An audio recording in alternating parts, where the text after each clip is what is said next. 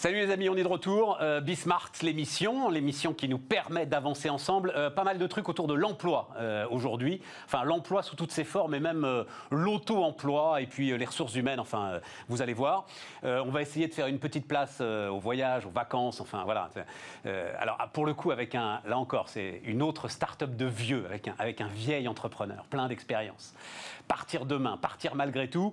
Et puis, euh, on fera un petit peu de politique euh, au sens large. On ira parler libéralisme, libéralisme et monde d'après, tout ça. Bref. C'est le programme de l'émission. J'espère qu'elle va vous plaire. C'est parti. Et on démarre donc, euh, alors l'emploi au sens très très large, euh, même l'auto-emploi. David Ménassé, bonjour. Bonjour. Euh, alors, vous êtes à la tête d'une boîte de conseil hein, qui s'appelle qui s'appelle Archipel, Absolument. la bien nommée. Voilà. Donc, donc l'idée, c'est vraiment Archipel, c'est-à-dire d'aller prendre l'ensemble de, alors ce que vous appelez vous-même le secteur informel. Oui, en fait, l'idée, c'est qu'est-ce qu'on fait chez Archipel? On accompagne des organisations à concevoir et à mettre en œuvre des projets business avec impact social. Et qu'est-ce qu'on entend par impact social? Notamment travailler avec tous ceux qui sont dans les pays émergents dans le secteur informel et tous ceux qui sont en France dans des logiques un peu d'auto-entrepreneurs et comment on peut connecter ces gens qui, si j'essaye de, résumer, sont un peu dans des logiques de débrouille et puis des grosses entreprises qui, pour des raisons ou, une, euh, raisons ou d'autres, ont besoin de travailler avec, avec ces acteurs-là. C'était un projet politique. hein. Alors, euh, on va aller sur euh, le- le- le- les émergents parce qu'on en parle finalement très peu. Et les chiffres que vous apportez sont quand même assez spectaculaires. Mais on reste quand même sur ce qui était le projet au départ de notre président de la République. Ceux qui ont plus de facilité à trouver un client. Car, alors, patron. je vais presque dire à supporter un patron, peut-être même. hein. Bah, c'est les deux, si vous les deux. ouais. Je pense que, en tout cas, si on parle de la France, mais même pays émergents, euh, il y a ceux qui sont dans des logiques de nécessité, et c'est ceux que j'évoquais tout à l'heure, dans des logiques de débrouille, pour qui c'est plus facile, et d'autres qui ont juste envie Ouais. euh, de trouver des clients plutôt qu'un patron. Ouais, et c'est donc, ça. par le bas, si vous voulez, euh, vous avez la nécessité de désormais voilà, trouver des clients plutôt qu'un plutôt qu'un un patron. Et puis par le haut, ceux qui ont les moyens, ceux qui ont la capacité, euh, C'est l'aspiration. tout, David, vous, alors, mais alors, euh, feuille par feuille, l'artichaut. Euh, D'abord, juste prendre la mesure de ce que ça représente, c'est-à-dire le secteur informel, si on parle des pays émergents. euh, 2 milliards de personnes. Oui, mais un tiers du PIB. Absolument. Si Un voulez, tiers du PIB. Si vous voulez, il y a. il y a- Et attendez, parce que, allons-y tout de suite. Ouais. Le Covid pour eux, le confinement pour eux, a été un choc considérable. Donc c'est un tiers du PIB qui s'arrête, en fait. Bah, si vous voulez, c'est enfin, deux éléments. Le premier, effectivement, c'est un poids considérable dans l'économie et dans l'emploi. Donc un tiers du PIB, vous l'avez dit, entre 50 et 90% de l'emploi dans certains pays. Donc euh, les pays les plus pauvres, ça va être 80-90%, et les pays à revenus intermédiaires comme l'Inde, c'est quand même 50%, 60% de l'emploi. Le Covid, euh, évidemment, euh, bah, double choc, choc pour l'économie formelle, mais choc pour l'économie informelle. D'abord parce que bah, manque d'opportunités, confinement, donc ça, un énorme les un énorme gars- choc les gars, plus de clients. Aucune protection sociale. C'est ça qu'il faut avoir en tête. Ouais. Aucun filet de sécurité, aucune protection sociale. Parce qu'on parle, effectivement, qu'est-ce qu'on- qu'est-ce que c'est que l'emploi informel? C'est ceux qui n'ont pas un contrat de travail, c'est ceux qui sont journaliers, c'est ceux qui sont, si vous voulez, auto-entrepreneurs. Et on parle de 2 milliards de personnes. Donc il faut bien avoir en tête que la norme de l'emploi dans le monde, c'est ça. Ça reste des gens qui sont, qui travaillent au quotidien, sans contrat de travail, évidemment, sans protection sociale, évidemment, sans représentation. Vous dites, David, c'est paradoxalement eux, celles et ceux qui souffrent le plus. C'est d'eux que viendront des Aussi- solutions pour aussi rebondir. des solutions, bah, bah, parce que eux, si vous voulez, c'est la partie de l'économie qui est extrêmement résiliente parce qu'ils sont habitués à se débrouiller, ils sont habitués à inventer des solutions, et donc euh, d'eux aussi euh, vont venir des solutions pour, euh, bah, pour essayer. de Mais vous croyez qu'ils ont la tête à imaginer de nouvelles solutions? Là, ils sont tous en train d'essayer de rattraper. Je parle évidemment sous votre contrôle, hein, mais tous en train d'essayer de rattraper l'argent qu'ils ont du- perdu pour nourrir leur monde. Mais en même temps, ils ont la capacité à imaginer des, des solutions. Et, et tout le travail qu'on essaye de mener, c'est justement de les connecter avec des opportunités économiques. Exemple, Allez-y. on, on- on interroge des, des petits revendeurs à Abidjan. On leur dit bah, qu'est-ce qu'il vous faudrait pour essayer de. Donc, c'est vraiment des petits boutiquiers. hein. Qu'est-ce qu'il vous faudrait pour essayer de rebondir? On leur dit est-ce que c'est un peu de crédit, un peu d'assurance? Ils nous disent bah non, c'est du gel. Si vous nous donnez des caisses de gel, on va pouvoir les vendre sans aucune difficulté. Donc ils sentent où sont évidemment les opportunités.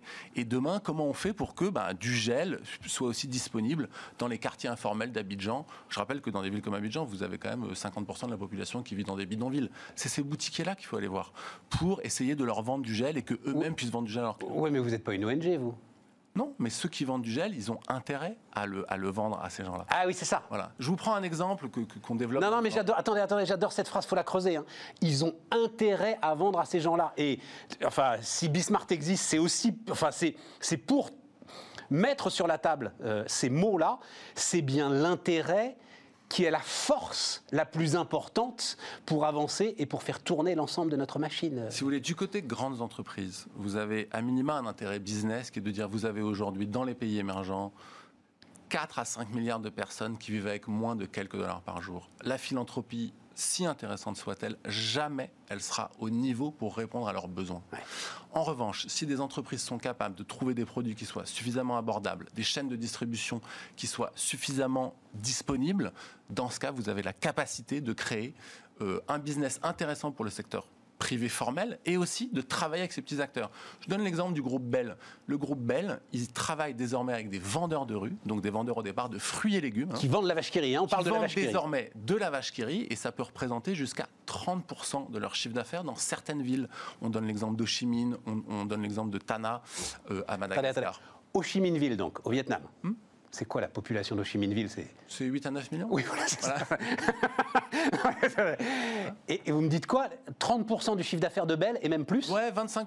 25% ouais. est réalisé par des revendeurs de Par rue des vendeurs de rue, absolument. Ouais.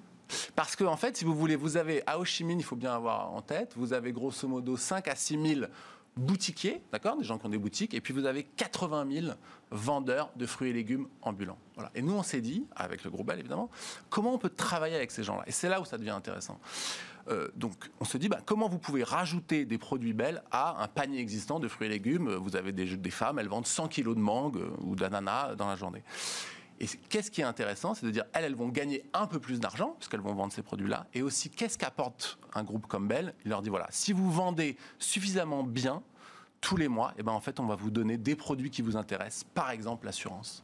Par exemple, de l'accès au crédit. Par exemple, de l'accès à la formation professionnelle. Et c'est un système de fidélisation qui permet à des gens de dire, si vous dites, si vous êtes une vendeuse de rue, Stéphane, et je vous dis, ben, euh, si vous vendez 9 boîtes, je vous en donne une dixième gratuite, ça va vous intéresser qu'à moitié. Si je vous dis, si vous vendez 9 boîtes, je vous donne une assurance qui, en cas de problème, va couvrir l'éducation de vos enfants pendant 2 ou 3 ans, et ben là, vous dites, OK, j'ai vraiment travailler avec vous. Et Alors, comment est-ce que ça peut être rentable? Parce que les, les boîtes de vache il faut les amener les unes après les autres auprès de l'ensemble des serveurs. Bah, en fait, ce que vous faites, c'est que vous trouvez un endroit où ces vendeurs reviennent, donc c'est un équivalent de Ringis. D'accord. Vous avez un C'est eux équivalent qui de vont faire le plein Vous et qui... installez une table dans l'équivalent de Ringis, et là vous avez des vendeurs qui viennent, qui vous l'achètent, et ensuite eux vont revendre à, leur- à leurs consommateurs. Mm. Absolument. Non, non, c'est c'est- c'est vraiment c'est c'est assez Ouais, simple, hein, c'est pas de la physique nucléaire pour C'est le coup. assez simple, c'est-à-dire que derrière, il faut le système d'assurance, comme vous dites, qui va Alors bien. l'assurance qui est Il va intéressante, falloir c'est la que monter avec la boîte l'assureur- locale. L'assureur, ça les intéresse parce que eux, ils ont la capacité de toucher d'un coup d'un seul des dizaines de milliers de personnes. Euh, et évidemment, euh, c'est Bell qui paye. Comme un système de fidélisation, si vous voulez. C'est un frequent flyer.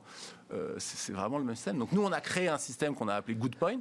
C'est plus ces vendeurs informels, grosso modo, euh, euh, vendent, performent au regard des critères de performance qui sont fixés par, des clients type Bell, plus on va leur apporter ce qu'on a appelé des incentives sociales. Donc on leur crée un magasin où on leur dit, ben, si ce qui vous intéresse, c'est de l'assurance santé ou de l'assurance accident ou de l'assurance même funérailles, ça peut tout à fait arriver notamment beaucoup en Afrique, ou ce qui vous intéresse, c'est de l'accès au crédit, ou ce qui vous intéresse... Voilà. Donc on crée comme ça des- des- des produits à forte valeur sociale, et plus ils gagnent de points, plus ils peuvent l'avoir. Et, et j'im- alors, court la réponse parce que je veux qu'on aille sur euh, la France, mais enfin sur les pays développés, mais ils sont en plus digitalisés, ultra digitalisés. Absolument. Donc de voilà. l'ensemble de ces services sont euh, euh, sur leur euh, téléphone, donc que ce soit sur WhatsApp, ou soit sur Facebook, ou ce soit sur Mais SMS. c'est incroyable. Et donc aujourd'hui, vous discutez avec des assureurs euh, type AXA, c'est exactement ça qu'ils font. Donc c'est comme ça qu'ils vont toucher ce qu'ils appellent les clients émergents. Donc le gars à Ho Chi Minh Ville, il vend deux boîtes de vache qui rit. Il vend X boîtes de vache qui rit, il un a une système assurance santé. d'assurance par WhatsApp sur Voilà. son smartphone. Voilà. Non mais, Voilà. Hein, tu- C'est ça. le- le- C'est ça le. le- c'est- c'est et ça, c'est un peu d'ingénierie sociale. Voilà. C'est ça qu'on fait. et Alors, et nous là-dedans, parce que euh, moi j'ai été frappé, on a tous été frappés. À un moment, je, je discutais, je disais, en fait, on, on a matérialisé quelque part la fin du monde. La fin du monde, il restera juste des livreurs en scooter. Chez- voilà, à, un moment, les nos grandes villes, ça a été ça. C'est-à-dire, le désert et des livreurs en scooter. Euh, comment est-ce que. euh, et donc, dans notre système, c'est précarité. Précarité qui revient et, et on n'y met absolument pas les vertus que tu y mets dans, dans les pays en développement. Voilà, euh, enfin plusieurs éléments. Le premier, c'est moi, je pense que ce qu'on peut appeler l'accès au marché, c'est-à-dire le fait de pouvoir avoir accès à des clients, c'est en effet la stratégie de débrouille universelle. Que ce soit ici, que ce soit au Chimine. C'est-à-dire le fait que quand on est peu qualifié, qu'on a besoin, bah, on va essayer d'avoir accès au marché. Qu'est-ce que font les plateformes? Elles démocratisent l'accès au marché en disant bah, si vous voulez devenir livreur, si vous voulez faire ceci, vous, pouvez, je vous donne de l'accès à l'opportunité économique. Donc ça, c'est un truc intéressant parce que c'est l'accès à l'opportunité économique. Il y a une association euh, que Maria Novak a créée il y a déjà 25 ans, qui s'appelait l'ADI, l'Association pour le droit à l'initiative économique. C'est l'association qui a fondé le microcrédit en France. C'est exactement cette idée-là, le droit à l'initiative économique. En revanche, ce qu'on peut dire, donc ce qu'on peut dire, c'est que les plateformes, ce sont, si vous voulez, de bons serviteurs.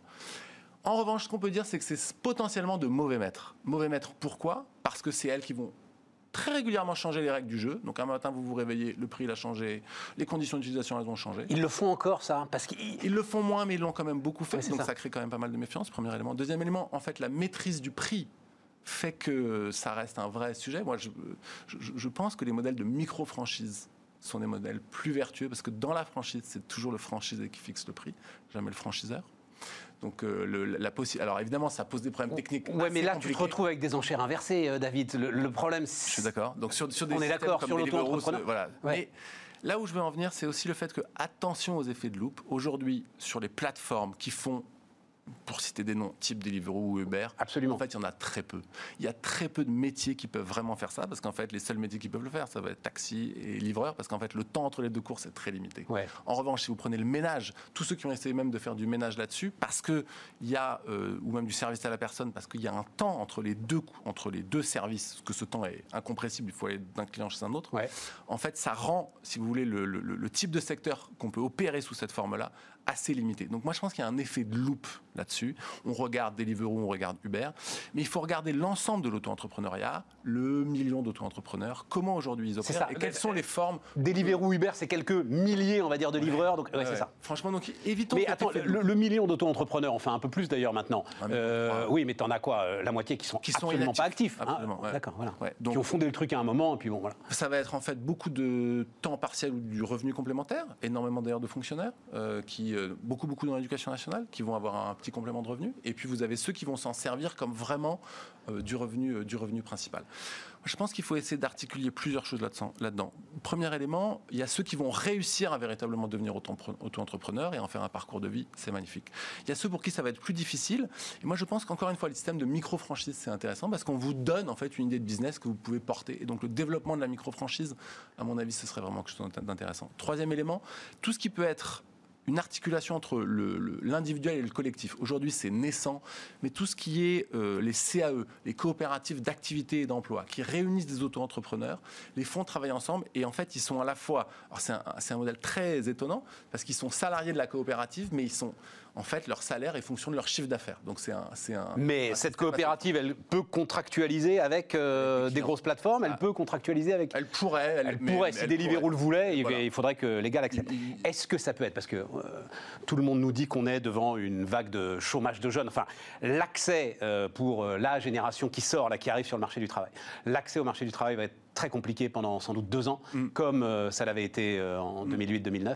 Est-ce que ça, ça peut être une forme de solution, euh, David? Moi, je pense que ça peut être une solution à deux conditions de simplifier au maximum toutes les barrières à l'entrée. Le, grosso modo, le schéma auto-entrepreneur, il est encore, il y en a quelques-unes, mais oh, encore, franchement, non, il y en a simplifier au maximum encore.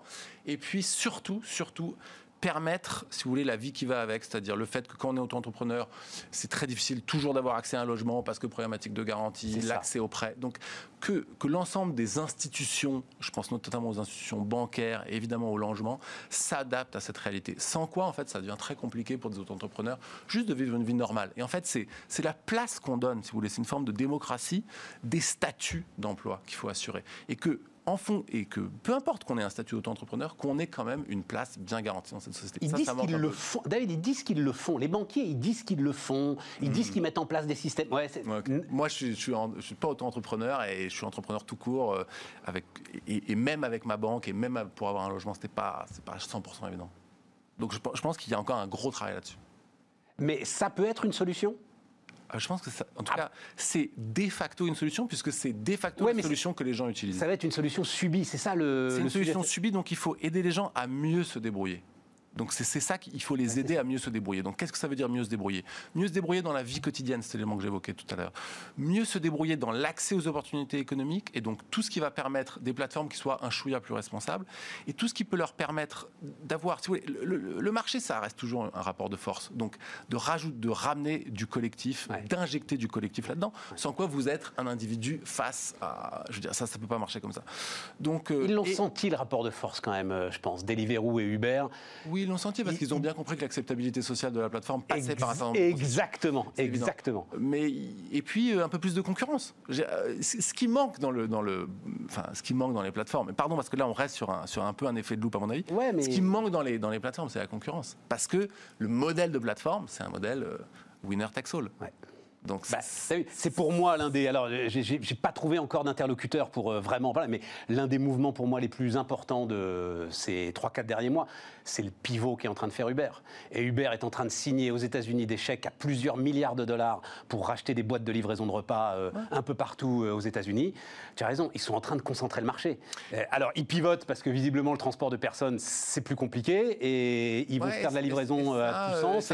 S'il manque la régulation par le marché, s'il manque la régulation par la concurrence et que la régulation publique a des difficultés, bah, alors là, il faut à minima donner la capacité aux chauffeurs de, ouais, de collectivement avoir un peu plus de poids.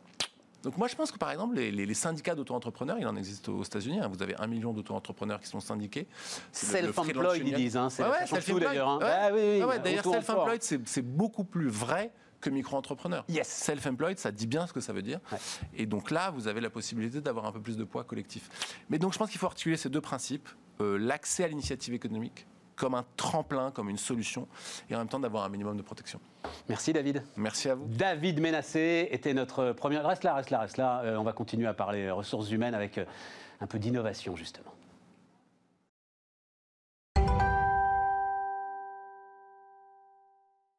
Bon, on va basculer du. On, va rester ressources humaines, mais alors on va basculer du secteur informel, euh, totalement informel et partout dans le monde, aux grosses entreprises. Euh, c'est les grosses entreprises, vos, clients. Kitry Matelin Moreau, voilà, fondatrice donc de Skello. Remarquez, je dis ça, 4500 euh, clients, non, c'est forcément, vous sortez des grandes entreprises avec 4500 clients. Alors, nos clients, c'est à la fois des petites entreprises, des, parce qu'on travaille dans initialement dans le secteur de la restauration et de l'hôtellerie, mais aussi aujourd'hui euh, beaucoup avec le retail, avec, dans le commerce alimentaire, dans la distribution. Et donc, on a des clients qui sont à la fois des, des petites entreprises, mais aussi des gros groupes.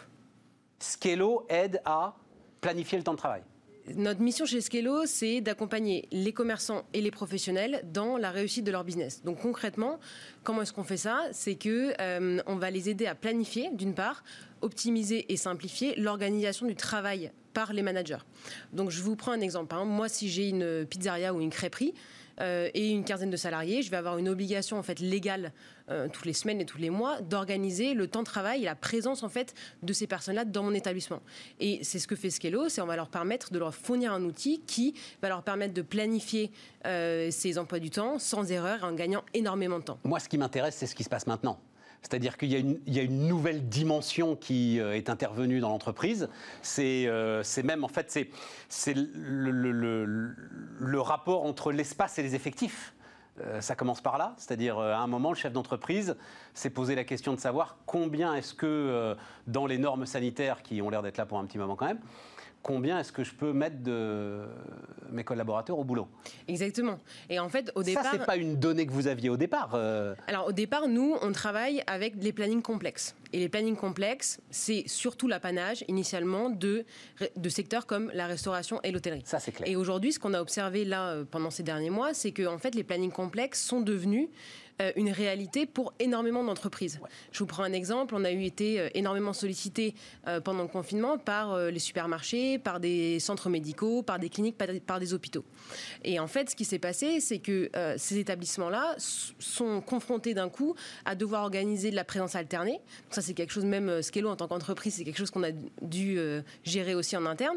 de la présence alternée, de la réduction d'effectifs, parfois aussi mettre en place des normes sanitaires qui sont un petit peu compliquées.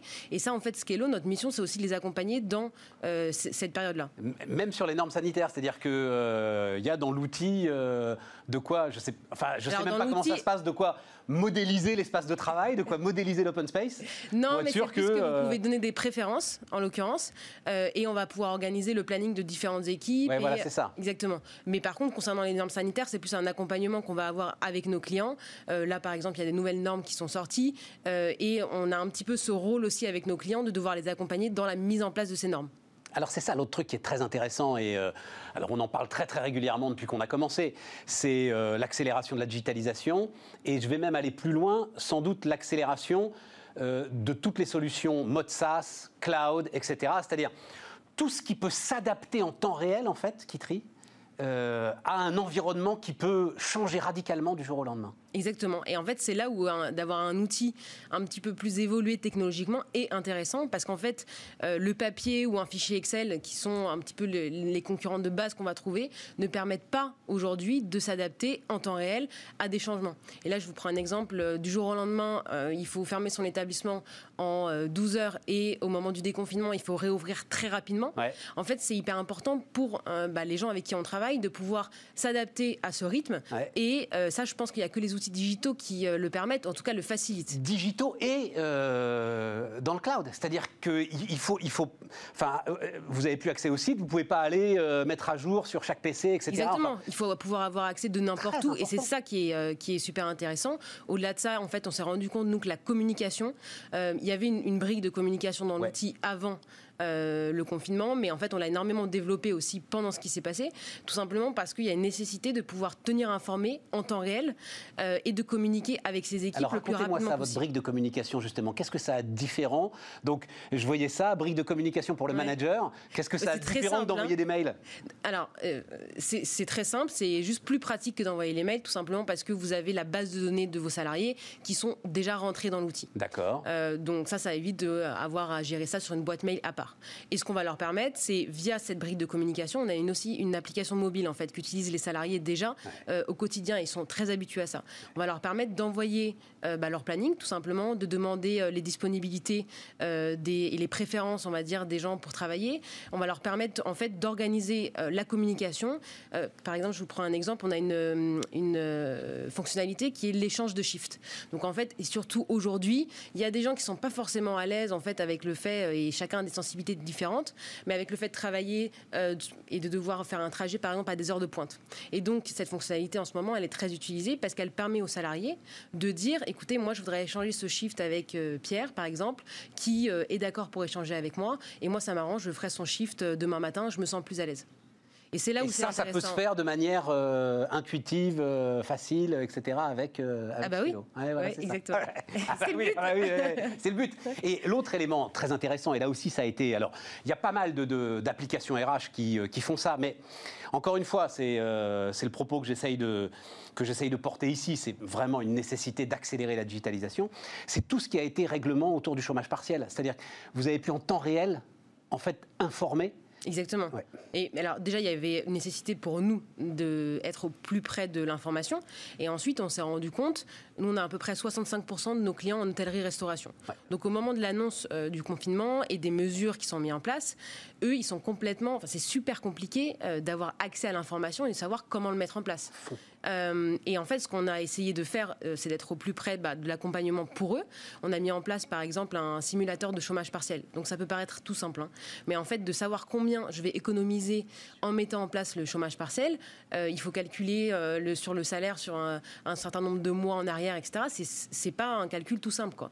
Et donc ça, on a essayé de mettre en place ces outils-là pour leur permettre de euh, simuler l'économie en fait sur le chômage partiel. Vous voyez automatiquement sur le résultat l'effet du chômage partiel sur le résultat. Exactement. Et autre chose, en fin de mois, en fait, vous savez, c'est rétroactif la déclaration du chômage partiel. Donc, ce qu'on leur permet, c'est dans l'outil en fait d'enregistrer. Par exemple, il y en a qui sont en activité partielle, des gens qui vont travailler deux heures par jour ce qu'on va permettre en fait à nos clients, c'est euh, d'enregistrer ces données et en fin de mois d'extraire automatiquement un rapport qui dit euh, qu'ils peuvent transférer directement à la directe en disant voilà les personnes qui ont travaillé tant d'heures euh, ce mois-ci. Est-ce que, euh, vous êtes en train de vivre une accélération Est-ce que l'ensemble de ce que vous apportez et, l'ensemble des chefs d'entreprise qui se sont retrouvés démunis et qui, en trois coups de fil à certains de leurs confrères, se sont rendus compte que, waouh, il y avait des solutions efficaces, la vôtre, mais d'autres, hein, mm. euh, est-ce que les investissements sont là? Est-ce qu'ils sont en train d'investir là maintenant? Pour euh, rattraper le temps perdu Mais alors, ce qui a été compliqué pour nous, c'est qu'il y avait vraiment euh, un défi qui était double. C'est-à-dire à la fois la moitié de nos clients une grosse partie qui étaient en inactivité. Donc notre mission, c'était plus de les accompagner pour gérer ça. Et de l'autre, on a été énormément sollicité par comme je vous le disais avant, des nouvelles entreprises qui n'avaient pas avant à gérer des plannings complexes et qui tout d'un coup se sont euh, confrontées à ça. Donc à la fois, on a évidemment, euh, ben, c'est euh, une activité plus réduite et un autre style d'accompagnement avec nos clients existants, mais avec ces nouvelles demandes, vraiment une accélération. Et c'est ça aussi qui, en tant qu'entreprise, nous a permis pendant la crise bah, de énormément se développer et de mettre un coup d'accélérateur sur ces secteurs-là. 4500 clients, 8000 à la fin de l'année? Euh, j'espère. plus Je viens de voir dans les yeux En fait, il y en aura plus. C'était Skello. On marque une petite pause et on se retrouve dans un tout petit instant. Allez, on repart, les amis. On repart avec, euh, on repart avec un animal hybride euh, étrange, euh, mais pour lequel j'ai énormément d'affection et que vous allez voir assez régulièrement. Bonjour Stéphane. Bonjour Stéphane. Stéphane Van Alors Stéphane Van il est d'abord, bah, son métier, c'est d'être gestionnaire d'actifs, c'est d'être comment conseiller en gestion de patrimoine. Conseiller en gestion de patrimoine. Moi, je suis intermédiaire. Intermédiaire, voilà. Je gère pas l'argent des gens, je les conseille pour le placer chez des gens qui le font très bien. Et puis, il est aussi fondu de libéralisme. Hein. Dire ça comme ça. comment il s'appelle ton blog Stéphane? Je suis libéral.fr. Je suis libéral.fr. Alors, on, va faire les deux, là. Euh, on a un peu de temps, mais démarrons quand même avec le, la gestion de patrimoine, le, conseil en ce moment euh, à l'ensemble de tes clients. Comment est-ce qu'ils ont pris les choses? Comment est-ce qu'ils ont vécu euh, le, crack? La remontée, alors moins spectaculaire à Paris qu'aux États-Unis, ils sont dans quelle perspective aujourd'hui bah, je vais te donner une réponse sur trois secteurs. D'abord, le, secteur qui saute aux yeux, c'est le secteur financier, parce qu'évidemment, les gens regardent souvent les grands indices. Je résume le CAC 40. Les gens pensent que finance égale indice. Dow Jones aux États-Unis, DAX à Francfort en Allemagne. Ça donne le là oui. de l'ensemble des investissements. Oui et non. Parce que finalement, euh, à partir du moment où on fait bien son travail, en tout cas nous on essaie de le faire chez notre investissement, on diversifie et que finalement c'est pas en regardant l'état du CAC 40 qu'on va penser à son, son, contrat assurance vie, a fortiori quand on est monsieur, madame, tout le monde. Sauf que ton client, lui, il y pense. Lui, il, lui, il est inquiet. Voilà, lui, voilà, lui il se fait premier, Premier vendez point, tout, euh, Stéphane, euh, vendez tout. Premier point, on a eu des réactions très intéressantes. On a eu les gens qui ont eu peur, évidemment, mais on a eu une vague d'opportunistes beaucoup plus importante qu'on l'avait connu il y a 10 ans, parce que j'étais déjà là il y a 10 ans. Et les gens étaient beaucoup plus... Alors ils utilisent pas le mot opportuniste, que ça fait un peu sale en finance. Ce sont des gens pragmatiques, ils se présentent comme des gens pragmatiques, et en particulier sur les indices, puisqu'il leur a été beaucoup euh, vendu par la presse, euh, tout ce qui est tracker, euh, tout ce qui est ETF, c'est-à-dire de se, de, se, de se brancher sur des indices au travers d'outils on a fait beaucoup de produits structurés qui sont des produits normalement de niche et beaucoup de clients, j'ai envie de dire monsieur, madame Chombier, euh, classiques, profanes, nous ont demandé ce genre de produits à moyen long terme qui sont indexés et qui sont très bons quand tout s'est cassé la figure. Parce que évidemment. Dis donc, mais Stéphane, c'est super intéressant ça parce que personne n'aurait imaginé ça en France il y a seulement six mois. Évidemment. Alors, oui et non. Euh, Stéphane, on se connaît depuis assez longtemps et je sais combien tu as participé quelque part à la mise en avant de Net Investissement, qui était un outil qui arrivait pour dépoussiérer la mentalité des gens en gestion financière. Ah, mais c'est important. Parce que nos clients à nous. Quoi Actionnaires individuels aujourd'hui? Alors il faut toujours enlever le crédit agricole, les 900 000 actionnaires individuels du crédit agricole parce qu'ils le sont euh, euh, contre leur gré d'une certaine manière. voilà. Enfin, ils le sont sans ah, vraiment le savoir. Et donc on se retrouve avec un million et demi, je crois, d'investisseurs individuels. Donc quelques dizaines de milliers de personnes qui sont venues en plus euh, tâter le marché au moment où effectivement... Euh, Nous, on les connaissait déjà. Parce qu'en fait, nos clients étaient des clients Internet. C'est là où je voulais en venir. C'est que nos clients étaient des clients Internet qui, s'ils venaient déjà sur Internet pour trouver des placements, alors qu'il y avait déjà les réseaux bancaires, les assurances, etc., tout ce que tu viens de lister, c'est que c'était déjà des gens qui avaient on, va dire, passer le cap du 2.0 vers 3.0 et on est ici chez Bismart, on est un peu pour ça. Je ne vais pas dire qu'ils sont plus intelligents, c'est des gens qui étaient déçus de tout ce qui existait déjà. Donc ils se sont dit, et là c'est le Schumpeterien qui parle, tiens, si j'innovais dans ma façon de consommer, c'est-à-dire je ne vais pas changer la finance, je vais aller voir ce qui se passe derrière. C'est pour ça que beaucoup se sont présentés non pas comme opportunistes qui se servent sur une bête malade, mais pragmatiques. Parce que ce qui nous a été demandé, c'est le deuxième point, c'est qu'au-delà d'essayer de profiter de la baisse pour profiter de la hausse derrière, c'était surtout d'orienter son épargne intelligemment. Voilà, c'est-à-dire de faire de l'investissement. Oui, je veux bien gagner de l'argent, alors tout ce soit à casser la figure, mais je ne vais pas faire que de l'intelligence Euh, non, mais artificielle attends, attends, attends, parce que là, il y a un truc qui est. euh, Non, non, non, non, mais euh, attends, on est là, énervé. on, on est là pour euh, pas avoir peur de son ombre. C'est pas la question de se servir sur une bête malade. C'est la question que les gars qui ont eu le courage de rattraper le couteau qui était en train de tomber, Évidemment. ils ont quand même stabilisé euh, la maladie. Évidemment. Sans eux, on serait peut-être descendu encore plus bas. Donc euh, non, non, non, non, il n'y a pas, tu vois, il n'y a pas à s'excuser d'avoir à un moment dit, bon Dieu, c'est très très bas, j'achète. Ouais. Non, Je, acheter au fond je du me canon. fais souvent gronder par les économistes purs et durs, qui, parce que je- je- j'explique et j'essaie d'expliquer aux Français avec pédagogie que pour moi, ou en tout cas intellectuellement, l'épargne et l'in- et l'investissement, ce ne sont pas la même chose. Les économistes diront que si, là, il faut faire de l'épargne pour ensuite investir. Oui, sauf que moi, dans ma tête, il y a une timeline, c'est-à-dire qu'il y a un moment donné où bien sûr qu'on épargne pour avoir du cash, mais il y a un moment donné, il faut investir. Et l'épargnant, dans mon esprit à moi, il reste sur le livret A et le fonds euro, mon cher Stéphane. Ceux qui m'ont intéressé et ceux dont on parle là, c'est ceux qui n'ont pas investi contrairement à d'habitude, à 5008 sur le CAC 40. C'est ça, Ils ont investi quand ça s'était cassé la figure. Et pas quand c'est complètement au fond du seau où ça pourrait encore perdre 1000 points. Parce que là, on, est à- on, a, on, a, on a vu des investisseurs arriver, il y avait encore possibilité de prendre moins 20 dans les dents Ah ou bah. plus 20. voilà, mais dans le- Personnellement, j'ai eu le malheur de penser que 5100 points était un bon point d'entrée. si Voilà, bah, vois. on n'y est pas encore. hein. Non, mais c'est pas grave, dans l'absolu. Oui, non, mais voilà. Ce qui est important, c'est de prendre des positions. Ouais. L'important, c'est de bouger. Ce qu'on a vu, c'est ça. C'est qu'on a des gens pragmatiques qui sont revenus. Ensuite, on a des gens qui ont profité finalement enfin, pour, pour sortir de les sentiers battus. Voilà. Prendre des positions, je vais me permettre juste parce que euh, il faut l'horizon de temps est aussi important quand même. Toujours. Voilà. De toute façon, la base du conseil en gestion de patrimoine, c'est le temps. Et Stéphane, je fais un- juste un point là-dessus. L'immobilier. Hyper intéressant parce que euh, mon associé et moi, on s'est dit, oula, ce confinement, alors on passe les cinq premiers jours, on s'est dit, on va tous mourir. Après, derrière, on a structuré, on a réorganisé notre système, nos, équipes, etc. etc. Euh, ce dont on était sûr et certain, parce que ça fait quand même 15 ans qu'on fait ce métier un petit peu plus, c'est que l'immobilier, il n'y aurait plus personne pendant deux mois. Mais que le français restera toujours le français. Et il revient. Et là, on sait que depuis 4-5 semaines, et tous les grands réseaux immobiliers le disent, ils reviennent sur l'immobilier. Ah mais c'est même. Et c'est euh, incroyable. Ça, en revanche, ça n'a pas bougé. Ça n'a pas bougé. Les concessions automobiles et euh, les agences Euh, immobilières. Ça, tangible et euh, palpable. Exactement. Voilà. Et, les primeurs de vin rouge bordelais, j'en profite parce qu'évidemment, ça, ça change pas. Il y a eu des soldes de dingue là-dessus. Évidemment. Mais on n'est pas là pour en parler. Ah, les, les étrangers n'étaient plus là, donc forcément, il fallait qu'ils. Il y avait des bonnes affaires à faire ah, sur les vins qui d'habitude parlent en Chine ou en Russie. Exactement. Enfin, ça, c'était une aparté. Mais mais quand même. voilà, c'est un investissement comme un autre. Même si je suis plus Bourgogne quand même. hein, mais, Ouais, euh, pardon. hein, Tu sais très bien que le Bourgogne, c'est un Bordeaux de Bourgogne. En fait, le vin de Bourgogne est un vin de Bordeaux de Bourgogne. Qu'est-ce que c'est que cette histoire? Rien, il n'y a, pas d'autre endroit dans le vin, dans le Bordeaux. Bordeaux mais Ah oui, ça, voilà, c'est on ça. peut y passer Ouais. deux heures? Ouais, c'est ça. Mais euh, euh, on en était où là? On était, Oui, on était Oui. sur l'immobilier. Ouais. donc, immobilier, finalement, il s'est rien passé. C'est-à-dire, il y avait des scénarios qui circulaient pendant le confinement qui étaient de dire, et qui me semblaient, moi, logiques. Il va y avoir baisse des prix. Pourquoi? Parce que ceux qui vont vendre en sortie de confinement vont être les gars qui vont être euh, étranglés, obligés de vendre. Donc obligés de vendre, ils vont vendre à tout prix, à tout prix, et donc il va forcément y avoir une baisse du marché. Que nenni en fait. Bah, il s'est rien passé. Et malgré euh, le fait que l'État avait commencé à resserrer le crédit en mettant la pression sur les banques avant plus. le confinement. En plus. Il y avait toutes ces inquiétudes. Après, il y a un truc de base. hein. Si vous réduisez l'offre, forcément, euh, Oui, le oui, prix oui, va augmenter. Même si la demande réduit, la question c'est est-ce que l'offre va se réduire plus vite que la demande? Bah, le- Et là, on l'a vu. Les Français, ils sont ce qu'ils sont. Ils n'ont pas bougé. Les gens ne bougent plus.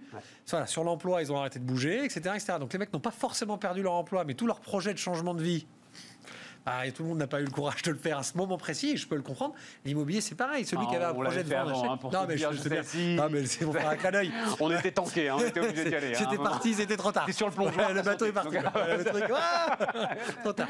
Non, non, mais c'est intéressant à observer parce que euh, euh, on s'est on s'est dit avec Karl, vu la réaction sur mars-avril des Français par rapport à- aux financiers. Et donc à l'injection d'actifs, comment ils vont réagir sur la pierre papier, donc l'immobilier de bureau au travers de SCPI, de choses comme ça, ou sur l'immobilier direct? Et en fait, c'était juste le temps qu'ils ressortent de chez eux, qu'ils puissent recommencer à aller taper contre le mur et voir que c'est bien tangible et palpable, et l'immobilier est toujours là. Combien ça va, de temps ça va durer? On va voir le ruissellement. euh, Pour l'éternité, c'est ça le problème, bah, si tu veux. Alors là, c'est tant Enfin, que l'État va être là pour euh, signer les chèques en blanc, de toute façon. Non, non, non, non, mais sur, l'immobilier, malheureusement, euh, enfin. euh, le- le- Ah, il va falloir qu'il se disais, la réinvente, demande euh, est telle. Il va falloir qu'il se réinvente, Stéphane, quand même, parce que là, euh, l'utilisation des bureaux en particulier, il y a des, des énormes- et Moi, j'adore ça, parce que moi, je suis très dans l'innovation. Donc, j'adore euh, voir ce qui se prépare, y compris chez les vieilles majors de SCPI qui sont habitués à faire des tours à la défense. hein. Dis donc, c'était. Oui, parce que Eh oui. ça, c'était le produit d'investissement. Il y a 5 ans, on nous vendait ça comme. C'est toujours. Le pro- C'est toujours. Je parle de l'immobilier de bureau. Hein. Ouais, les collectes au travers des CPI. Alors les foncières ont pris- Attention, Ça va il y a deux choses. petit coup quand même là. Il y a une légende qui court en ce moment dans les médias, les foncières, donc les, les actions cotées Ouais. de grands détenteurs d'immobilier, Unibail Ouais. Robinco pour pas Ouais, le citer, qui est dans le CAC 40, a Jessina pris- qui est venue nous voir voilà, là, euh, qui ont pris de une bureau. hein. volée euh, suprême en Alors, bourse. Unibail d'habitude, ce qui une n'est pas le cas. suprême. Ce qui n'est pas le cas d'habitude, ce sont des actions plutôt de repli. C'est-à-dire quand le CAC 40 prend moins 10, elles prennent que moins 7. Ouais. Bon, bah là, elles ont pris très cher. Pourquoi? Parce qu'en fait, les investisseurs qui avaient, qui avaient peur de perdre beaucoup sur, des, in- sur des, des no- des nouvelles industries ou des industries de services, ont retiré leur argent de là où bah, elles en avaient gagné depuis euh, 20 ou 30 ans, donc les foncières. Bon, ça, c'est une chose où c'est coté. Donc, il y a tout l'aspect psychologique des marchés dont on peut parler aussi des heures. Les SCPI, qui sont finalement des énormes SCI dans lesquels euh, on investit, dans lesquels mes clients investissent pour 8 ou 10 ans minimum. Bon. Ils vont avoir le temps de se, de- de- de se réinventer parce qu'aujourd'hui il y a des énormes mouvements et c'est pas dû au confinement. On se tourne vers de l'immobilier dans toute l'Europe, plus en France seulement, sur l'immobilier de service, sur les crèches, les murs de crèches, les murs d'EHPAD dont on a beaucoup parlé. Il y a, il y a une vraie, il y a déjà une innovation. Et les tours à la défense qui se construisent aujourd'hui ne sont pas les mêmes qu'il y a 20 ans. C'est-à-dire qu'évidemment, ce sont des bureaux, évidemment, on va les réfléchir, mais elles sont équipées pour être modulables du co- en coworking, Ouais, ouais. euh, euh, récupérateur de puits, récupérateur d'eau, etc. Enfin, s'il y a moitié moins de monde euh, dedans, il va quand même y avoir. pourquoi il y aurait moitié moins de monde dedans si Ah, elles sont que, plus euh, adaptées télétravail, tout ça, machin. Ouais. Ah, bah, Le télétravail, moi je suis pas euh, Non, non, non, mais enfin, on surconvaincu. voilà. on va pas spéculer là-dessus. Alors, et, et donc, parce que le, le temps tourne très vite, Oui. moi j'ai envie de voir comment, comment est-ce que toi tu vois cette histoire, l'argent gratuit de la Banque Centrale Européenne? Endettons-nous euh, euh, encore et encore. Donc là, on fait grand cas d'un sommet européen euh, qui a échoué, tout ça, machin. Enfin, les amis, c'est pas très grave. La planche à billets continue à tourner et on peut continuer à s'endetter. On verra euh, jeudi prochain. oui, on verra jeudi comment la, la- la dette française va être traitée. Mais pas de raison qu'elle subisse un choc. Oui, voilà, ça va passer. Il y a des chances que ça passe tout seul. Et comment est-ce que le, le- le libéral forcené, là, il voit ça là? Alors forcené, non, justement. Stéphane, c'est ça qui est intéressant et c'est cette question-là que j'attendais. C'est ça qui est intéressant. Moi, en fait, je suis, je- j'ai envie de dire que je suis un néolibéral, mais le mot est déjà utilisé. Il est tellement galvaudé par les Texans à grand chapeau qu'il faut surtout pas l'utiliser parce que c'est pas dans ce sens-là que je veux aller. Les, les économistes libéraux que j'aime bien. Donc, euh, Schumpeter, pour ceux qui ne le connaissent pas, c'est vraiment l'innovation à fond et le, et le, et le poste, enfin, et le rôle de l'entrepreneur dans l'économie. Donc là, je sais que ça te parle aussi énormément et j'invite les gens à s'intéresser, évidemment, avec l'œil du recul. Première moitié du XXe siècle, le mec n'avait pas la moitié de ce qui s'est passé dans la deuxième moitié, qui aurait changé sa vision sur plein de choses. Mais son discours est hyper intéressant. L'autre, c'est c'est Frédéric Bastiat, qu'on connaît peut-être un peu mieux, qui est Oui, mais ça va nous éloigner de la Banque Non, Centrale Européenne, ça, parce que... Je vais t'expliquer pourquoi. La Banque Centrale Européenne, moi, ça ne me pose pas de problème en tant que libéral qu'elle donne de l'argent. L'État, il doit avoir un rôle d'État quand c'est le moment. L'État américain, quand General Motors se casse la figure en 2008-2009, ils prennent, des, ils prennent du capital de General Motors. L'État américain joue un rôle d'acteur économique. Donc le libéral pur va faire « Oh non, normalement, c'est la sécurité et la santé ». Non, pourquoi? Si l'État doit à un moment donné injecter, il, doit, il peut injecter pour sauver de l'emploi, donc de la productivité, de la santé, etc. Non. Sauf qu'il ne doit être qu'un acteur économique de transfert. Voilà, le problème de la Banque centrale, c'est si elle finance un pont sur une route qui n'existe pas à la japonaise, ça n'aura aucun sens. Non. mais ça, ça change tout. À partir du moment où l'Europe, et c'est ce tout ce que défend aujourd'hui un certain nombre euh, de responsables de l'Europe. Elle finance Madame- rien, la Banque Centrale Non, Européenne. elle hein. Elle, elle- elle- elle achète. Elle, achète voilà, la dette. Elle prête. Elle prête. voilà, c'est ça. Elle, prête, prête. Mais, mais- mais elle, est, elle est totalement aveugle sur l'utilisation. Et d'ailleurs, c'est le problème, parce qu'une grande partie se retrouve à Wall Street dans les indices Ah, boursiers et dans l'immobilier. c'est- Voilà. Toute Hein, la question dont de ce qu'on va voir là. Et Dieu sait que je suis pas super camarade, mais là, le maire a tapé du poing, pardon, le ministre, le maire a tapé du poing sur la table en disant, on a prêté, enfin, on a prêté, on a couvert les entreprises sur le chômage partiel, on a demandé aux banques de faire le PGE avec une garantie de l'État, donc c'est Ouais. pas une garantie de BPI, Ouais. c'est une garantie de l'État. On va venir surveiller maintenant ce qui se passe. C'est-à-dire que les entreprises qu'on Tu trouves ça normal, toi? Bah, Non, mais attends, ils assument juste Ils la décision qu'ils ont prise De fermer. Non, d'abord de fermer administrativement l'économie. Non, ça d'accord. Mais, Eh ben, ils, ils ferment l'économie. Donc, ça- ok, ils fournissent le rideau de fer, on va le dire ça comme mais ça. Mais au moment où le rideau se lève, enfin, on laisse bosser les gars Alors, quand même. bon, t'as deux heures, parce que là, philosophiquement, on peut en parler. Parce que je ne dis pas que je suis d'accord avec le fait qu'on ait mis tout le monde chez soi et que. J'en sais rien. un choix, non, non, c'est pas le sujet. dire, euh, le sujet, c'est ils assument Oui. cette responsabilité-là. D'accord, mais à partir du moment où je prête un euro à qui que ce soit, que ce soit au travers d'une caution, que ce soit au travers un- de l'argent, le rôle de n'importe quel acteur économique, que ce soit la banque ou que ce soit l'État, c'est d'aller voir ce qui se passe. Et si tu veux éviter, là, je te donne ma réponse pourtant de libéral, peut-être nouvelle génération, ça va choquer les puristes. Je suis pas contre que l'Europe dise enfin quelque chose. On se met tous ensemble pour euh, cautionner que l'argent continue à ruisseler. Parce qu'une crise économique ne vient que s'il y a plus d'acteurs économiques qui consomment et s'il y a plus d'argent pour les aider à consommer. Là, ils ont sauvé l'acteur économique, chômage partiel, etc., etc., parce que ils ont cautionné le ruissellement de l'argent. La question, c'est, il faut surveiller, et là, excuse-moi, les Hollandais, les Allemands ont quand même le droit de dire, et les gars, c'est quand même nous qui avons les meilleures notes, attention à ce qu'on va faire avec cet argent. Non, non, parce que si cet argent aide vrai, parce que- réellement... attends, attends, euh, Stéphane, c'est, faut faire. Tu parlais de l'État américain, donc General Motors, effectivement. L'État américain ensuite est sorti avec une plus-value considérable, de General Motors, Super. après avoir fermé la moitié des usines de General Motors aux États-Unis. Ouais. Bon.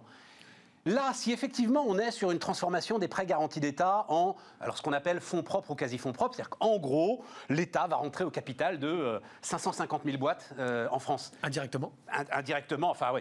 Mais, mais, mais ça va être l'enfer. Pourquoi? Mais parce que tu n'auras plus le droit de supprimer un seul emploi nulle part. Alors, ça va être ça le ne te problème. méprends pas sur ce que je dis. Je ne demande pas à ce que ça devienne le kolkhoz. C'est pas moi qui vais te demander de faire. soviétique. Non. Juste que ce soit cohérent. Tu me poses la question de dire est-ce qu'aujourd'hui c'est la fête euh, complète parce qu'ils ont signé un chèque en blanc en disant bah, on cautionne tout ce qui passe. Je dis c'est une bonne chose. Alors que n'importe quel libéral euh, de, de- de pur jus va te dire c'est une, c'est une horreur. Je suis pas faire sûr. ça. Non, non, il Ok. dit- enfin, bon, C'est du- pour moi c'est du capital. C'est de l'injection de capital. Bon, maintenant. Je dis, l'État français doit se comporter en acteur économique, pas en patron de la boîte à qui il a cautionné l'argent qu'il lui prête. Parce qu'un prêteur, ton banquier, une fois qu'il t'a prêté pour acheter la maison, il va pas venir te dire comment c'est décoré. C'est toute l'erreur, et là, merci de le dire, c'est toute l'erreur de la Caisse des dépôts ou toute l'erreur de la BPI qu'ils ont fait pendant des années. L'État français actionnaire veut veut un siège au conseil d'administration, admettons, mais surtout, il veut un droit de vote pour donner ses directives. Exactement. Le mec n'a jamais, mis les- n'a jamais mis les pieds dans une boîte et il va venir expliquer, y compris parfois au fondateur de la boîte initiale, comment il doit gérer sa boîte. C'est ça l'erreur que le libéral que je suis va te dire, c'est pas ça qu'il faut faire. Surtout ne jamais faire ça. En revanche, je pense qu'une boîte qui a eu un gros PGE avec une garantie de l'État à zéro, qui est transformable en prêt sur 5 ans en conditions de marché derrière, toujours avec la garantie de l'État, ce Elle serait peut mal, pas faire comme ce serait si, malvenu qui vire et qui file les dividendes la même année. Voilà ce que je veux dire, et c'est le libéral qui le dit. Le moindre économiste libéral qui te dit ça, Mais tu- tu- il a tort. tu- non, Stéphane, parce qu'en fait, l'erreur, et je suis un financier. Tu peux voter France Insoumise. euh, non, c'est pas vrai, Stéphane. semaines. Stéphane, quand quelqu'un, quand une entreprise libérale que je suis, voltairien, bast... non mais lis le libéral. Ce que c'est que le libéral, c'est c'est pas l'ultra financiariste Ah. Américain. C'est l'individu. Le mec va aller. L'action individuelle. Le mec- C'est l'individu Ouais, et la responsabilité. Non, ça d'accord. Ouais, Donc, oui, il- ça, il, va filer, il va, Non, mais il va- il va dans le filer cas- des dividendes s'il a des, a- s'il sent qu'il a des actionnaires Stéphane, qui en ont besoin pour une raison ou une autre, pour Je pose- assurer je la stabilité de son Oui, capital. Je te pose une question maintenant, chef d'entreprise. Stéphane Sommier, entrepreneur, est-ce qu'il est logique d'emprunter de l'argent à la banque pour payer ses dividendes Non, mathématiquement Oui, mais, non. mais bien sûr que oui. Si le taux est moins. besoin. Oui, mais j'ai pas de problème. Ben, bah, génère, enfin. gé- génère de, génère, de, génère de la richesse pour mon- verser tes dividendes. Mais, mais, mais enfin, c'est mon colloque singulier avec mes actionnaires, l'État eux-mêmes dans lequel ils sont, qui seul doit juger du fait de savoir si oui ou non je, je verse des dividendes. Pas une discussion. C'est pas euh, ce que je dis. euh, Stéphane, est-ce qu'il est normal qu'aujourd'hui, alors que tu as, fait 100 de dividendes, donc tu peux distribuer 100 de dividendes, tu les as en trésorerie Non. Les grandes entreprises et même les entreprises moyennes empruntaient 50 pour pas toucher la trésorerie et pour verser les dividendes parce que le taux était moins cher que le taux de rendement de leurs propres actions sur fonds propres. Stéphane, il y a quelque chose qui va pas dans l'entrepreneur dans l'entrepreneuriat que nous sommes. Il y a un truc qui ne va pas. C'est pas un jugement sur est-ce qu'ils distribuent aux dividendes. Dans les deux cas, ils auraient le droit de distribuer aux actionnaires et je suis le premier actionnaire de mon entreprise. Donc évidemment, j'ai- je mérite. J'avais rien en démarrant. Donc évidemment, le mérite. C'est pas ça que je dis. Je dis, il y a un moment donné, le système se grippe et il sort et on met dans le même panier le libéralisme et la responsabilité. À partir du moment où on fait ça, Stéphane, qu'on emprunte pour verser du cash, Pour conclure.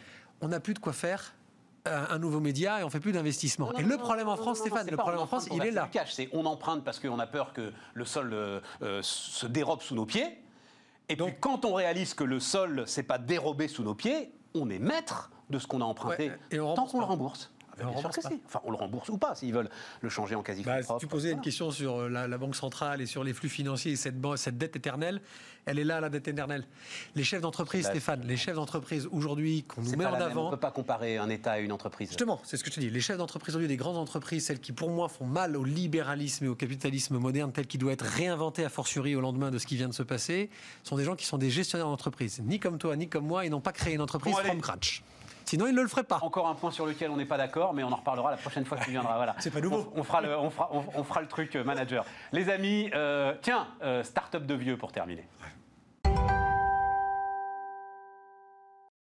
Alors, on termine, euh, on termine avec Michel-Yves Labbé. Euh, Michel-Yves, bienvenue dans ma start-up de vieux. Notre start-up de vieux. C'est une start-up de vieux qu'on a fait là. euh, D'accord. Michel-Yves. Ok, Voilà. bah, Et- je- Et, et, euh, non, non, alors je, je vous dis parce que j'ai théorisé ça.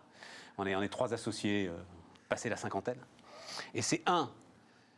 Vous allez voir, ça va vous. On n'est pas vieux à 50 ans. Moi, je, je revendique ce. Peu importe. Un, on sait ce qu'on sait faire et, et- et on le fait très très bien. On va rien réinventer en fait. Mais il y a un truc qu'on sait faire, on le fait super bien. Premier point. Deuxième point, on bosse avec des gens euh, qu'on connaît par cœur. Chacun est à sa place, il n'y a pas d'histoire d'ego. Et troisième point, on n'a pas le temps de perdre de l'argent. Donc il faut être rentable très très vite. Voilà.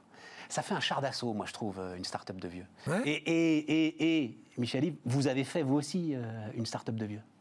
Bah oui, en quelque sorte, oui. Sauf que euh, c'est la première fois qu'on me dit que c'était une start-up de vieux. Bah, Mais c'est je vrai. sais bien, mais, moi j'ai- j'innove, moi. J'innove même dans le- la terminologie. Voilà. Bah, j'ai quand même été jeune pousse de l'année, l'année de mes 68 ans. Ben voilà, c'est ça. Ah, c'est beau quand même. Mais non pourquoi? Parce que alors allez, on va on va parler on va parler voyage hein, et justement le le, le, le- le bandeau et, et le combat parce que c'est la en fait euh, la dernière section c'est c'est section combat d'entrepreneur et, et votre combat j'ai dit partir malgré tout voilà j'imagine que voilà c'est c'est un bon truc mais euh, euh, vous vous êtes appuyé donc pour fonder euh, partir demain qui est votre agence de voyage Départ demain Départ demain, Départ demain, qui est votre Ouais. agence de voyage, euh, vous vous êtes appuyé sur toute votre expertise, Oui, bien sûr. sur des années d'expertise. Bien sûr, c'est évident. Oui, c'est évident. Et j'ai récupéré des collaboratrices que j'avais auparavant dans une autre boîte, Voilà. bien évidemment. Voilà. Et on m'a fait confiance parce que j'étais connu sur le marché et on a- on m'a immédiatement euh, donné des produits qu'il fallait et ainsi de suite. Oui, Voilà. ça c'est certain.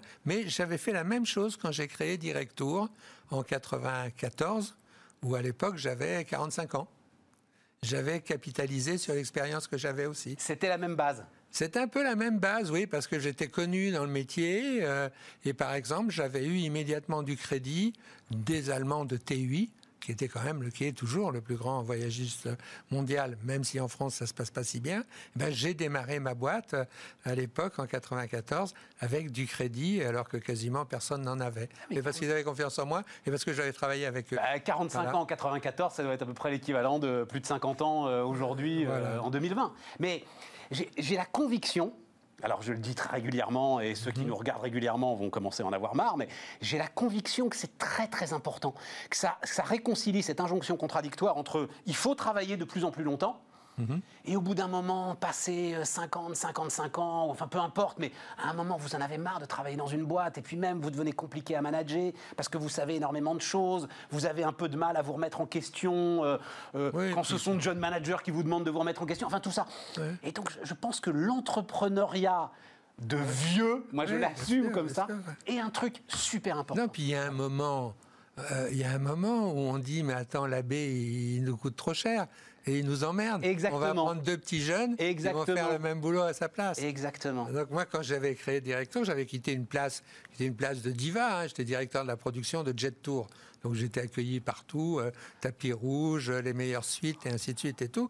J'ai démissionné pour monter ma boîte parce que j'étais absolument persuadé qu'il n'y avait pas d'avenir pour un cadre supérieur à cette époque-là dans mon métier. Voilà. Et c'est pour ça que j'ai eu mon trip entrepreneurial. C'est-à-dire, que tu pensais que tu allais te faire shooter à un moment ou à un autre Oui, absolument. J'étais sûr qu'à un moment, Sûr. ils allaient dire, c'est ce qu'ils auraient fait. Et au moment où j'aurais voulu peut-être me prendre un peu de recul, être un peu moins actif et ainsi de suite, parce que là, j'étais je travaillais comme un fou, j'étais 250 jours par an en voyage et ainsi de suite. Mais c'est sûr qu'à 55 ans, 60 ans, on peut plus faire la même chose, on n'a plus envie de faire la même chose, même si on a toujours envie de faire le métier. Mais on n'a plus les forces physiques, euh, les décalages horaires, les décalages euh, euh, euh, de nourriture et ainsi de suite. Ouais. Bon, et à un moment, c'est fatigant, quoi. hein. ouais. Donc je me suis dit, il y a un moment, forcément, un jour ou l'autre, euh, ils, ils vont trop presser et, euh, et ça se passera mal. Et ils vont trouver quelqu'un d'autre à ma place, ou deux autres, ou un trois frais, autres. un moi, je- autre citron frais à Absolument. presser, voilà,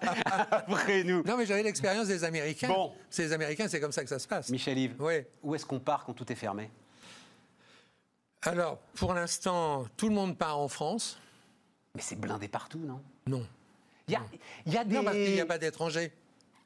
Ah, il n'y a pas d'étrangers. Euh, moi, je viens de récupérer, j'ai vendu la semaine dernière, et je vais vendre encore là, à partir de, mardi dans les ventes flash, je vais revendre des croisières sur le Rhône, la Seine, le Rhin, qui sont pour les Allemands. Et des beaux bateaux, des trucs magnifiques et tout. Et les Allemands, ils viennent pas. Donc les Allemands, qu'est-ce qu'ils ont fait? Ils nous ont donné à nous ces croisières à des prix massacrés. On vend 249 euros la semaine en pension complète. Tu restes chez toi. Vive ça les vendeurs, c'est Ça te parti. coûte moins cher. Ça te coûte, parti. Non, ça te coûte moins cher de partir que de rester. Tu vois Donc, euh, Ah oui oui, ben oui, Ça quand même. coûte moins cher de Ben, partir que de rester. Ben, 249 euros une semaine. T'as euh, 14 repas. faut diviser. Et, alors, c'est c'est ça qui va se passer. C'est-à-dire que, en fait, euh, il, va, on- il va y avoir des soldes sur les invendus Ouais. de toute la France. Oui, bien sûr, ouais, il y a déjà des soldes sur les invendus parce qu'il y a des campings qui, par exemple, il y a des campings qui louent des mobilhomes à des Hollandais, des Anglais, des Allemands qui ne viennent pas. Ouais. Ah, donc eux, ils- ce marché, même si les Français compensent un peu, bien sûr, mais euh, ils n'ont pas forcément les ouvertures non plus et ainsi de suite. Mais en tout cas, euh, ils ils sont obligés, oui, de brader pour faire venir euh, la clientèle. Alors, en dehors de la France. Aujourd'hui, le seul pays qui fonctionne un peu, mais qui fonctionne au quart de ce que c'était auparavant, c'est la Grèce. Mais la Grèce, c'est pareil, c'est avec des prix inimaginables. Moi, j'ai jamais vu ça. J'ai j'ai 40 et quelques années de métier, j'ai jamais vu un hôtelier de Santorin me faire 40% de réduction au mois d'août. Ouais. Ça n'existe pas. Habituellement, le type de Santorin, il, il te regarde comme ça. Et, et c'est juste qu'il ne faut pas lui amener une bouteille d'ouzo pour avoir la chambre. Ouais, ouais, ouais. Donc, euh, et, et- et, euh, euh, donc c'est comme ça. Donc, il y a des prix. Ceux qui veulent voyager cette année et ceux qui, qui prennent l'audace, je dirais, de voyager, parce que évidemment, on raconte tellement de trucs et tout, euh, ils vont faire des affaires extraordinaires. Et en plus, ils vont voir des choses intéressantes. Reprenons l'exemple de Santorin. Il n'y a personne, il n'y a pas les croisières, il n'y a pas ces énormes bateaux qui débarquent 3000 mecs tous les matins. hein. Donc, euh, c'est cool. aller à c'est- Venise, là, Ah, Bien euh sûr, c'est le moment ou jamais d'aller à Venise. ouais. C'est ça. Ah, c'est génial, Venise. Est-ce que, eh, eh, alors, euh, ton expérience, Ouais. d'abord, j'imagine c'est un choc comme le tourisme n'en avait jamais connu? Jamais, Jamais. jamais. On en a vécu des crises, euh, mais jamais on a eu ça. Ça, c'est, on est resté trois mois sans faire un rond, zéro, Ouais. zéro, sans, zéro héros. Et est-ce que. Il y en a beaucoup qui n'en font toujours pas.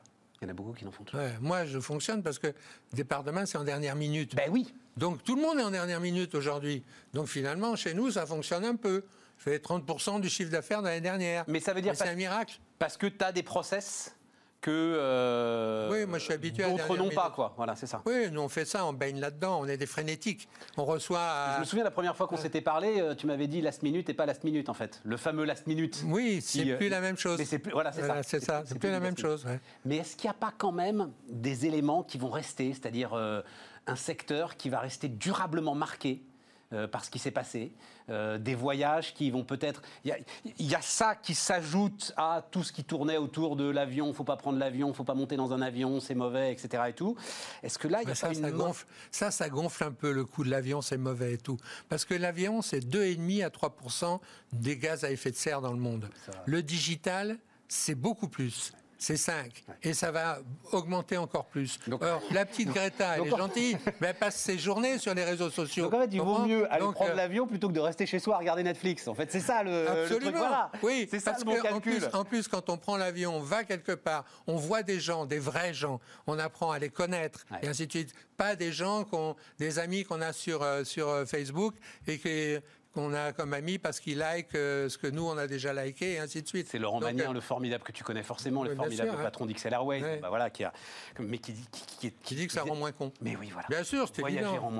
Oui, c'est évident. Mais est-ce que néanmoins, euh, tu crois pas qu'il va y avoir qu'il- quelque chose qui va peser sur le secteur pendant euh, de très nombreuses années, ou qu'au pas. contraire, on va, waouh, on va, on va balayer ça? Moi, je ne crois pas. Je crois que dès que l'histoire de la Covid sera passée, vaccin ou euh, disparition du virus ou quoi, je pense que l'année prochaine, si c'est le cas, l'année prochaine sera une bonne année. Les gens auront envie de voyager. Ouais. Ils auront envie de retrouver une bouffée de liberté. Le voyage, c'est aussi de la liberté. Total. Et, et, euh, si on est capable de leur donner. Alors, euh, cette année, c'est normal qu'ils ne voyagent pas, les familles, ils ont peur et ainsi de suite.